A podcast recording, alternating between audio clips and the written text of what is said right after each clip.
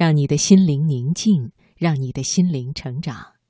接下来的读心灵，我们来听选自《羊城晚报》的文章《好吃的东西一定在原产地》，作者王国华。心灵不再孤单，因为你我分享。读心灵。《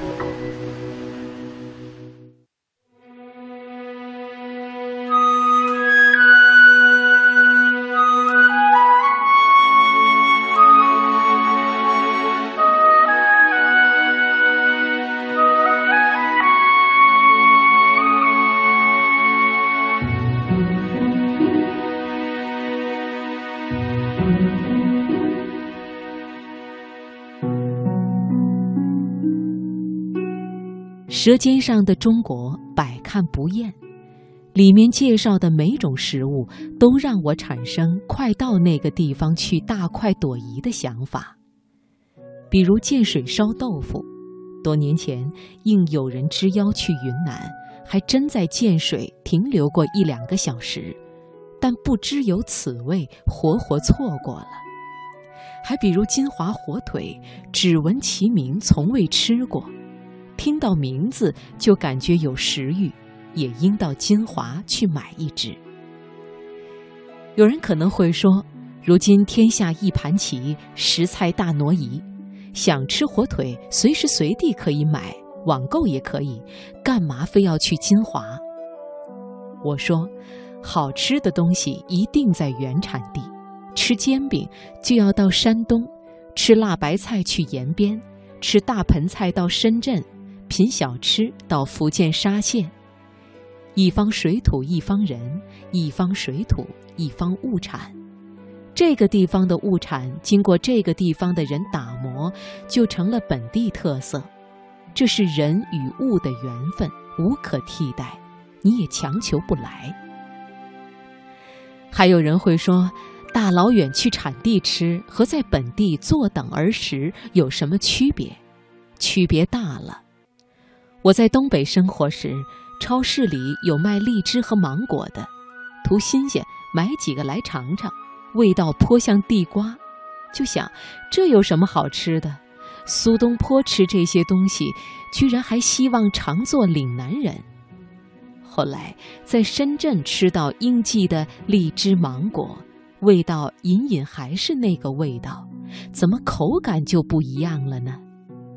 这种差别难以用语言来描述，你只需在东北吃几次荔枝，再到岭南来吃荔枝，自能领会各中不同。荔枝半生不熟时就摘下来，从南运到北，送到消费者手中时，似乎刚刚成熟。它与那些在树上长成的，怎么能一样呢？食物无法保存太长时间，即便可以，因为两地气候不同，从那边运到这里，物理属性也发生了变化。外形是一样的，核心物质则大相径庭。当然，物产也不是永远在一地，随着人的迁移，物产也会随之改变。比如辣椒本来产于墨西哥。现在，我国东西南北都有种植和食用，但是墨西哥辣椒肯定和中国辣椒的味道不一样。人有随遇而安，物有随土而安，能落地生根，证明有存活的环境。但是存活与存活不一样，长成的东西还是不一样。要吃墨西哥辣椒，还是要到墨西哥去吃？有人又会说。现在这么发达的科技，这么快捷的运输方式，飞机早晨运过去，到那边中午就可以吃，物品怎么会有变化呢？我说，有变化，吃它的人不一样了。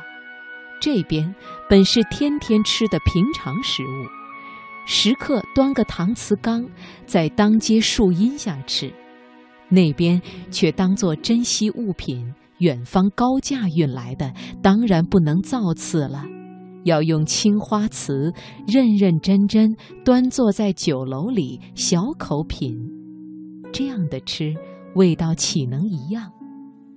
其实说了这许多我只是想对原汁原味保持敬意。希望各地物产保有一点神秘同我拉开一点点距离让我有一个向往。